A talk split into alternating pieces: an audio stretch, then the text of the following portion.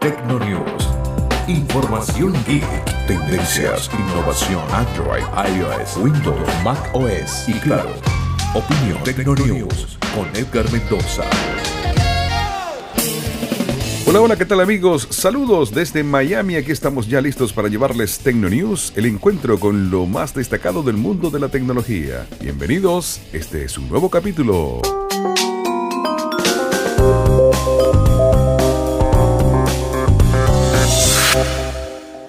Amigos, iniciamos esta entrega hablándoles de una nueva filtración.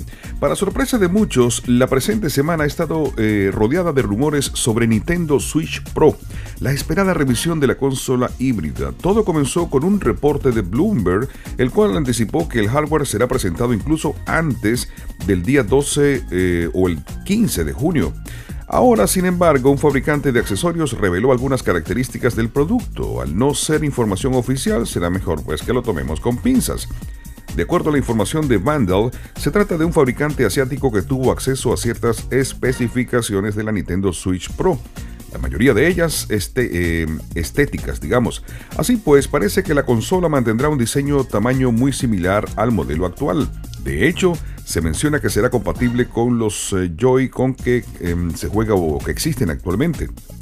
En lo que se refiere a la pantalla, esta crecería hasta las 7 pulgadas. Hay que recordar que Nintendo Switch estándar integra un panel de 6.2 pulgadas, por lo que el aumento será considerable. Según un reporte previo de Bloomberg, la pantalla de la Nintendo Switch Pro adoptará el OLED una tecnología bastante popular en los dispositivos móviles.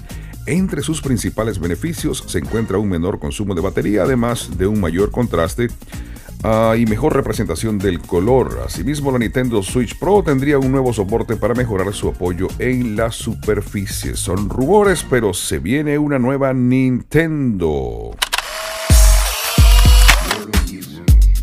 Es un gusto poder saludarles desde la ciudad de Miami. Por supuesto, nuestro saludo a todas esas, eh, a todas esas personas que nos acompañan desde distintas partes del mundo, especialmente desde aquí, desde los Estados Unidos, desde California, en Florida y en otros tantos estados.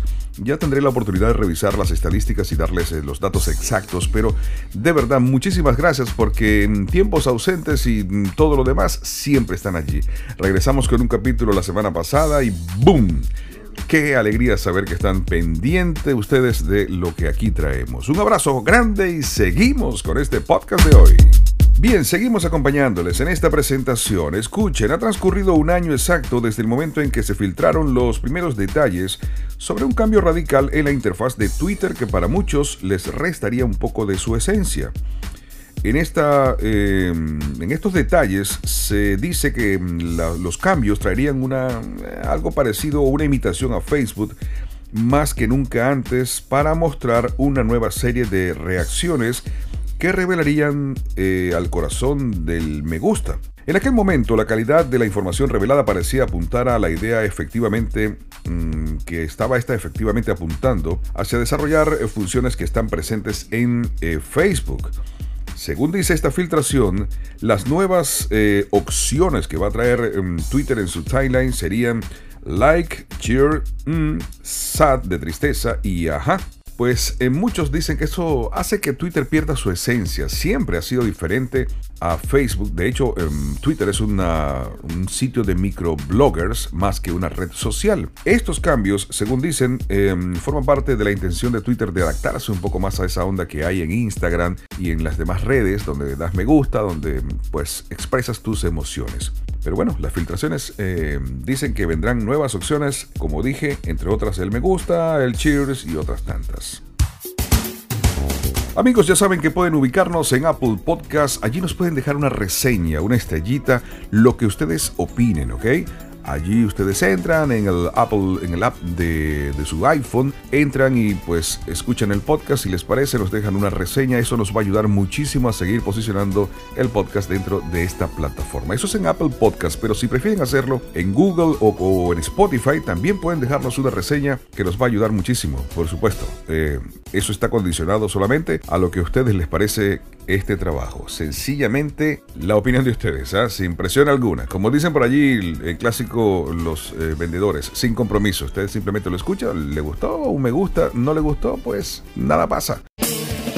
WhatsApp vuelve a dar marcha atrás. Bueno, no va a limitar las funciones a quienes no acepten su nueva política de privacidad. La historia de WhatsApp con una nueva política de privacidad no ha terminado. Un nuevo revés de Facebook, dicen algunos. Estos han anunciado que no van a limitar funciones ni uso a aquellos que no acepten las nuevas condiciones. Esto, en teoría, significa que todo sigue prácticamente igual para quienes no acepten que WhatsApp comparta sus datos con Facebook.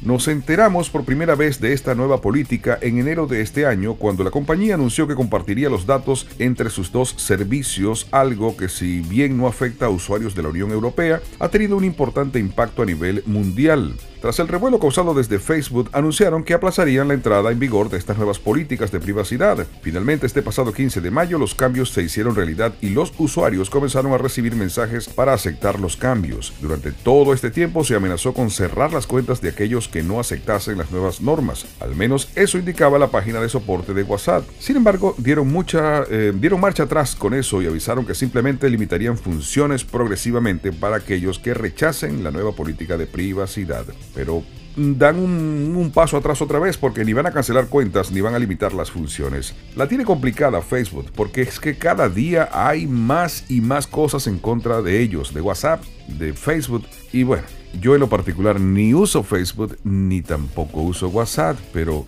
cada quien ya sabe, es libre de hacer lo que le parezca. Ellos em, siguen allí en el, en el limbo, bien dándole vuelta a la cosa a ver cómo hacen para poder recuperar primero confianza que le han perdido muchísimo entre eh, las personas y lo otro, a ver cómo le dan la vuelta para poder seguir manteniendo esto, porque obviamente se necesita dinero para mantener todo este tipo de plataformas y la publicidad es el principal fuente, mm, la información que allí se maneja y que se comparte para agencias de publicidad y todo lo demás, o para compañías de marketing, es lo que esencialmente les da el ingreso necesario para mantener toda esta, toda esta infraestructura.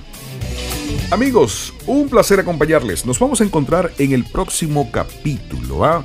Reciban un abrazo grande y será hasta entonces. Pásenla bien y ya saben, cuídense. Para saber cómo va la tecnología y todo el mundo digital, Tecnonews con Edgar Mendoza. Te esperamos en el próximo capítulo. Podcast de vanguardia. Tecnonews.